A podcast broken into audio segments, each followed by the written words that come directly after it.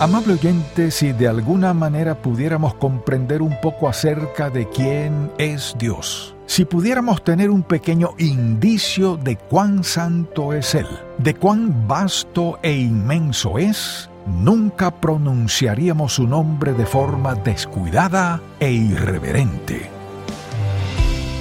¿Conoce usted a Dios? Él se nos ha revelado por medio de la razón humana, la revelación divina y a través de una relación personal con Él. Bienvenido en Contacto, el Ministerio de Enseñanza Bíblica del Dr. Charles Stanley, quien hoy continúa con la serie El carácter de Dios y nos trae el mensaje Dios es. Escuchemos.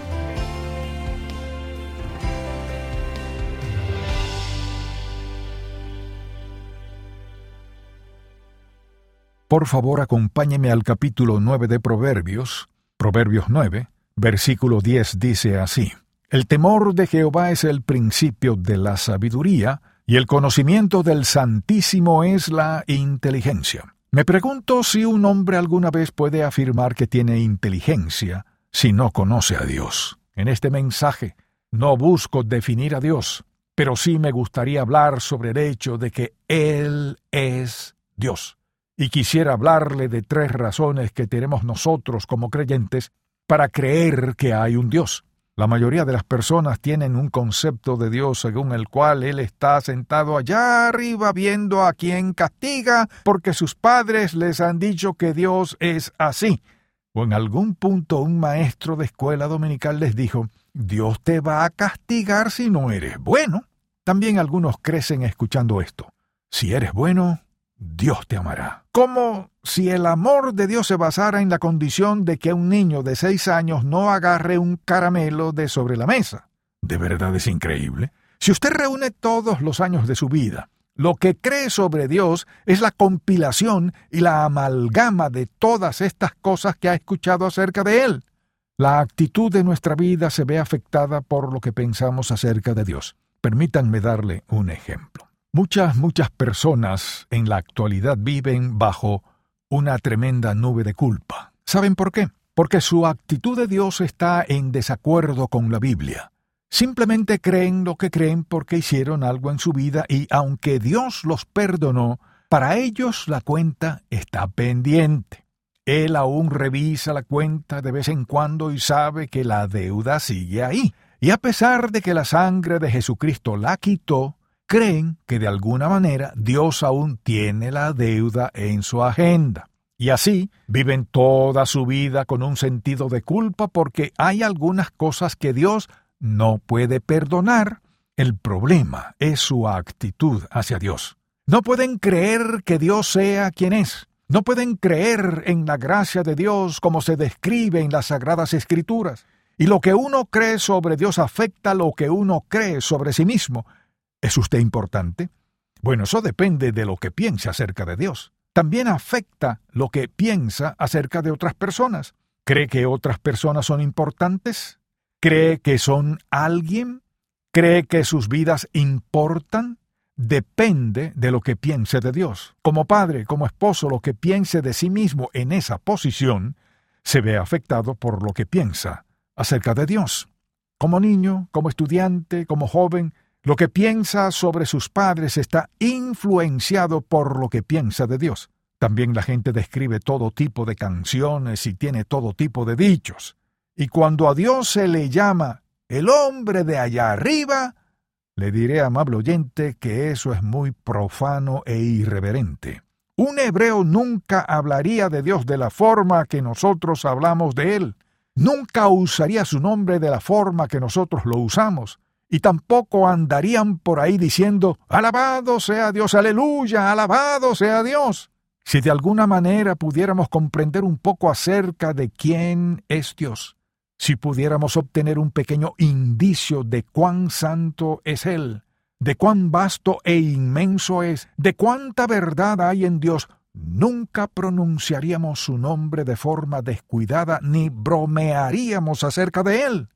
Cuando David tomó las cinco piedras y una honda y salió a encontrarse con el gigante Goliat, sabía quién era Dios.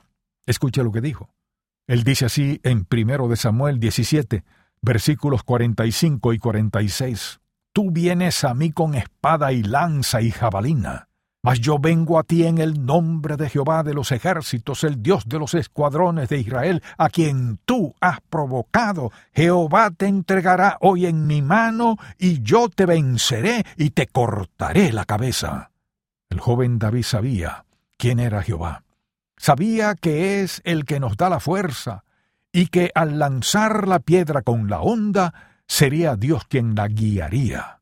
Él conocía a Dios y cuando leemos los salmos encontramos una reverencia santa y asombrosa sobre su concepto de quién es Dios. Han pasado muchos años desde aquel momento. La sociedad ha cambiado. Y el hecho de que las personas bromeen acerca de Dios, que digan su nombre en vano, que lo usen con irreverencia y que lo blasfemen nos dice que nuestra sociedad sabe poco o nada acerca de la realidad de quién es Dios. Entonces me gustaría que abordemos una pregunta. ¿Cómo se llega a la conclusión de que hay un Dios? Bueno, en primer lugar, debido a la razón humana. Veamos dos o tres aspectos aquí. ¿Hay alguna evidencia humana? ¿Existe una evidencia racional y razonable para creer en Dios si la Biblia no existiera? Yo creo que sí. En primer lugar, consideremos la creación. Cuando alguien me dice, bueno, yo soy evolucionista, entonces me dan ganas de felicitarlo por su gran fe porque se necesita más fe para creer que todo esto vino de la nada que para creer que un Dios santo lo creó todo. Por otro lado, también me dan ganas de comentar sobre su ceguera porque ¿cómo puede razonar esto un ser humano? Mire, le diré cuál es el problema con la evolución. Hay un punto sobre el cual los evolucionistas no tienen respuesta cuando partimos de la ameba. Entonces, comencemos por ahí. ¿De dónde salió? ¿Cómo se metió en el agua? ¿De dónde vino el agua? No hay respuesta. Aquí está el problema. Dios dijo que sus mentes están cegadas y en la actualidad hay algunos teólogos y científicos extraordinarios que en el campo de la geología, la antropología y demás pueden llevar a los otros científicos paso a paso hasta el final para probarles que no tienen respuesta alguna con respecto a la creación y que tiene que haber un Dios. Por ejemplo, creo, y ya lo han escuchado antes, que el hecho de que una persona diga que no hay un Dios es equivalente a decir, bueno, aquí hay un reloj, tiene una rueda de balance, tiene un dial, manecillas, un tren de engranaje, un extensible y todo lo demás. ¿Y saben cómo lo conseguí? Pues me desperté una mañana y de la nada allí estaba. Creer en la evolución es similar a decir que usted puede tomar un gran diccionario como el que tengo en mi estudio y decir que todo esto se produjo solo, es decir, que una imprenta explotó a la medianoche y a la mañana siguiente se había creado un gran diccionario con todo su contenido en orden y con cada palabra en perfecto orden alfabético. Así de absurdo es decir que no hay un Dios que creara todo esto. Hay una segunda razón cuando se trata de la razón humana, y es el orden perfecto que vemos a nuestro alrededor. Creo que el ejemplo más hermoso de esto es mirar hacia arriba, al cielo. Nosotros podemos contemplar el espacio, el cual no podemos medir, pero otros sí. Y si consideramos todo nuestro sistema solar, los científicos nos dicen que hay millones y miles de millones de estrellas ahí afuera. Ahora bien, ¿alguien podría explicarnos por qué no se estrellan unas contra otras? Y en nuestro sistema solar hablamos de nueve planetas y de cuán grandes son y sabemos con exactitud de dónde se encontrarán en cierta época del año. Y sabemos cuándo habrá un eclipse de luna y cuándo un eclipse parcial. Podemos averiguarlo muchos años antes de que suceda. ¿Cómo explicamos lo absoluto, perfecto, casi hasta el mínimo segundo? Me refiero a cientos de años que los científicos pueden predecir con exactitud de minutos, y ni siquiera minutos pueden prever lo que ocurrirá en cierto tiempo con una exactitud de segundos. Si somos sinceros con nosotros mismos y miramos hacia el espacio, descubriremos un orden perfecto. Entonces, ¿cómo se llega a la conclusión de que hay un Dios? En primer lugar, por la razón humana, pero creo que hay otro aspecto aquí y se trata del ser humano. Consideremos al ser humano por un segundo. Para mí es asombroso cómo hay médicos que se niegan a creer en Dios cuando conocen la forma en que fuimos creados y las capacidades del ser humano. Y si solo tuviéramos que duplicar el cerebro de un ser humano, se necesitaría un edificio mucho más grande que cualquiera que alguna vez se haya construido. Y aún así, ¿cómo puede un oftalmólogo rehusarse a creer en Dios? El ser humano nunca podría crear algo igual a un ojo. Usted puede pararse en cualquier lugar y su ojo puede enfocarse en algo en el horizonte del océano y más rápido que una bala alcanzar un enfoque perfecto de 13 centímetros o a un metro de distancia. Y no tiene que esforzarse, no tiene que hacer nada. Hay un enfoque automático, instantáneo. Y no dice Dios en las Sagradas Escrituras que estamos hechos de forma maravillosa y bella. Estamos hechos por Dios. ¿Cómo entiende un ser humano la humanidad? ¿Cómo la explica? Escuché lo que dice en Proverbios 9, versículo 10. El temor de Jehová es el principio de la sabiduría, y el conocimiento del Santísimo es la inteligencia. Ahora, acompáñeme al capítulo 3 de Hebreos. Hebreos capítulo 3. Mire, si de alguna manera los escépticos pudieran entender este versículo que engloba todo, los planetas, las estrellas, la tierra, los mares, las montañas, Hebreos capítulo 3, versículo 4 dice así, pero el que hizo todas las cosas es quién? Dios. Escuche, la solución real a todo el problema se encuentra en Génesis capítulo 1, versículo 1. ¿Y qué dice? En el principio creó Dios. Preste mucha atención. Dios no intenta demostrar su existencia. La Biblia acepta como un hecho la realidad de la presencia del Dios viviente. Pero usted dirá, ¿Por qué un hombre que no conoce a Dios no puede, solo mediante la razón humana, entender que hay un Dios detrás de la creación del ser humano, de la creación del universo, del orden que existe dentro del universo, basado solo en su razonamiento humano? ¿Por qué no puede entender que esto proviene de Dios? ¿Por qué no puede hacerlo? Recuerda lo que dijo el apóstol Pablo en el capítulo 2 de Primera de Corintios, versículo 14, dijo así: pero el hombre natural no percibe las cosas que son del Espíritu de Dios, porque para él son locura y no las puede entender porque se han de discernir espiritualmente. Ahora bien, ¿sabe por qué son necedad para él? Porque si fueran verdad y las aceptara como verdad, ¿qué exigiría eso del no creyente? Un cambio. Un cambio en su estilo de vida. Muchas personas no creen en Dios porque si creyeran en Él tendrían que cambiar su estilo de vida y entonces ¿qué hacen? Comienzan el enfoque racionalista para justificar el hecho de que no existe Dios. Entonces, esto es lo que me gustaría que entienda. Nunca se preocupe ni tema por su fe en el sentido de que alguna persona le vaya a presentar un argumento que demuestre que no existe Dios. No hay manera de hacer eso.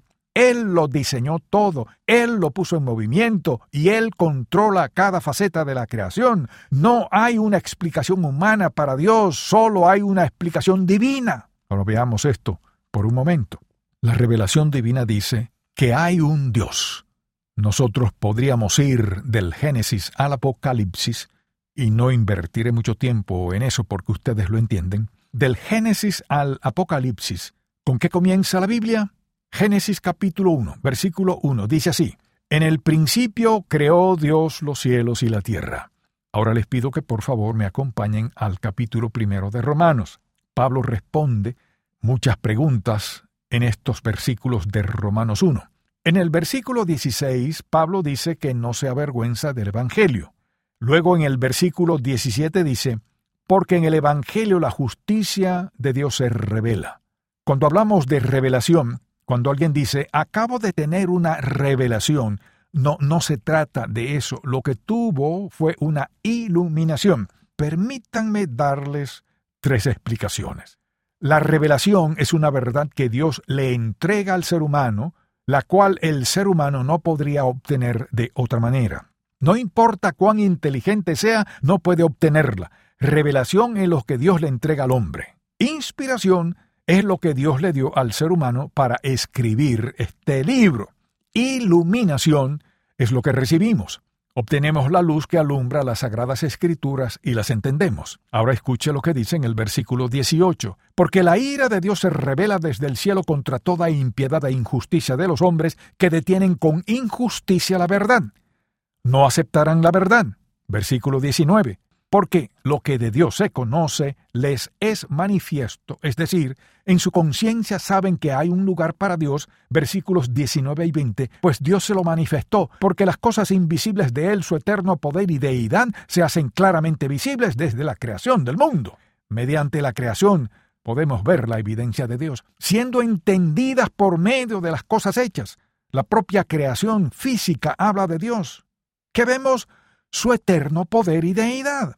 Escuche qué dice Pablo, que el poder eterno de Dios se evidencia en la creación, la cual dice que un ser supremo que lo sabe todo tiene el poder de diseñar y poner en orden esta creación perfecta, este orden perfecto, todo eso es evidencia, dice Pablo, de modo que no tienen excusa. Si un ateo piensa que podrá pararse delante de Dios y decirle que el problema es que nunca creyó en Él, es imperdonable por dos razones. Su conciencia le dio testimonio de que hay un Dios y en segundo lugar, toda la creación gritaba que hay un Dios. Y por esa razón, ese hombre es imperdonable.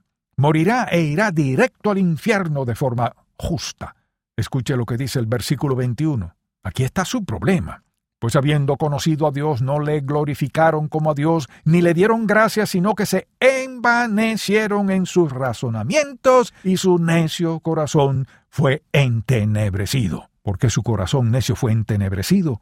Porque cuando tuvieron un pequeño destello de Dios, cuando tuvieron un poco de entendimiento de Dios, ¿qué hicieron? Se envanecieron en sus razonamientos. No quisieron hacer lo que Dios quería que hicieran. Y entonces, ¿qué les sucedió? Escuche lo que dicen los versículos 22 y 23. Profesando ser sabios, se hicieron necios. ¿Y qué hicieron debido a que no aceptaban la ley de Dios y cambiaron la gloria del Dios incorruptible en semejanza de imagen de hombre corruptible? Cuando los seres humanos insisten en crear sus propios dioses, ¿sabe qué hace Dios con ellos? Los abandona a su propia suerte. Por lo cual, también Dios los entregó a la inmundicia en las concupiscencias de sus corazones, de modo que deshonraron entre sí sus propios cuerpos. Cuando usted toma la Biblia, si cree en el Dios que escribió las sagradas escrituras a través de la inspiración del Espíritu Santo, entonces tendrá que renunciar al pecado y comenzar a vivir para Dios.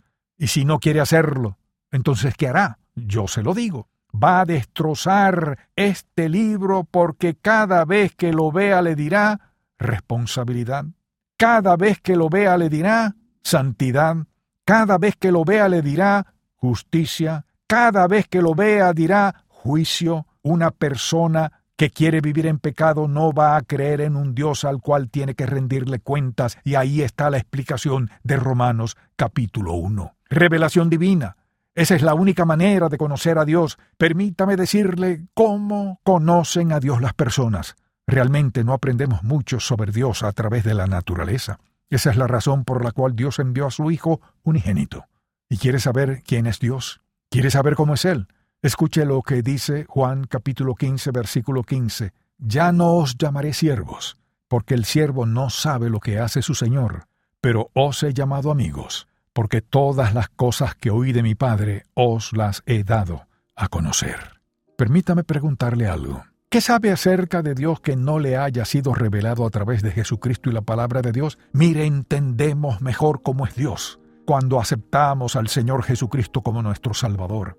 Entonces, ¿qué más entendemos? Entendemos que Dios es nuestro Padre, que nos perdona, así como un Padre perdona a su Hijo y que nos limpia, nos ayuda, nos guía, provee a nuestras necesidades y uno de estos días nos llevará a casa para estar con Él. No se puede recibir esa revelación a través de nadie más que Jesucristo. Mire, nosotros sabemos que hay un Dios por tres razones. La razón humana, cuando es sincera, dice que hay un Dios.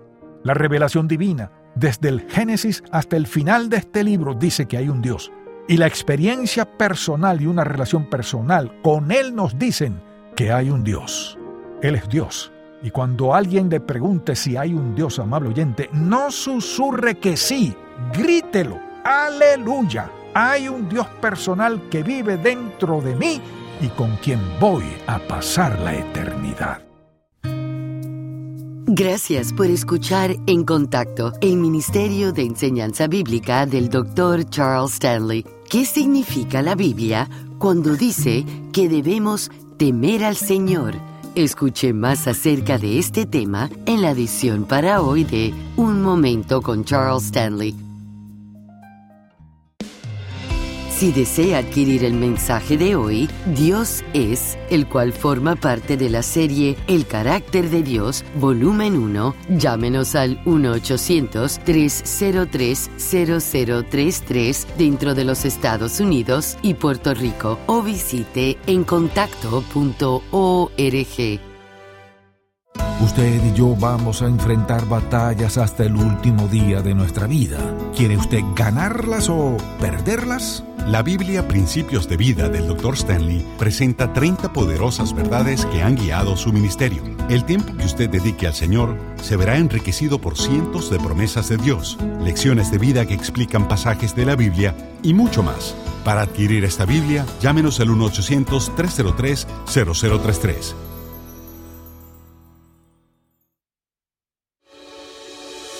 Del corazón del pastor es una carta de enseñanza bíblica con una audiencia de más de un millón de personas. Este recurso mensual del Dr. Charles Stanley es gratuito mediante una suscripción impresa o electrónica. Este mensaje le ayudará a fortalecer su andar con Cristo. Para recibir la carta mensual del corazón del pastor, llame al 1-800-303-0033 o visite en contacto.org diagonal DCP.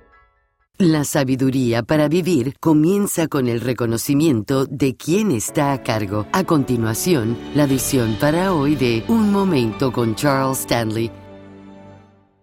¿No dice la Biblia que el temor del Señor es el principio de la sabiduría? Es decir, cualquier persona que no tenga temor de Dios no puede ni quiere tomar decisiones sabias es el temor de Dios, la reverencia a Dios, la conciencia de lo maravilloso de Dios, la majestad de Dios, la grandeza de Dios, el poder de Dios, la omnisciencia, la omnipotencia, la omnipresencia de Dios, todos los atributos que conforman a Dios. Es el hecho de que somos conscientes de quién es Él lo que gobernará nuestra conducta. Mire, la persona que sabe poco de Dios vivirá una vida rebelde, una vida indiferente, una vida independiente, pero conocerlo nos motiva a querer vivir una vida piadosa, obediente y sumisa. Él dice que nuestra conducta, nuestro comportamiento, nuestra actuación es estar en el espíritu de reverencia a Dios, es decir, en nuestra relación con otras personas, en nuestra relación con mi vocación, en nuestra relación con lo que sea, que sea nuestra responsabilidad, lo que sea que se requiera de nosotros, debemos comportarnos como aquellos que viven en el temor del Señor. No le tememos a Él, sino en un sentido impresionante de reverencia y devoción hacia Él. Es decir, reconocemos su derecho a ser Señor y amo sobre nuestra vida. Si el mensaje de hoy ha impactado su vida, visite encontacto.org y aprenda más de las enseñanzas del Dr. Stanley. Cada nombre de Dios en la Biblia está lleno de un significado rico y hermoso para nosotros. Este lunes el Dr. Stanley continúa con la serie El carácter de Dios y trae el mensaje Su nombre incomparable. Espero que pueda sintonizarnos para más de En Contacto, el Ministerio de Enseñanza Bíblica del Dr. Charles Stanley. Este programa es una presentación de Ministerios en Contacto, Atlanta, Georgia, y permanece en esta estación gracias a sus oraciones y donativos.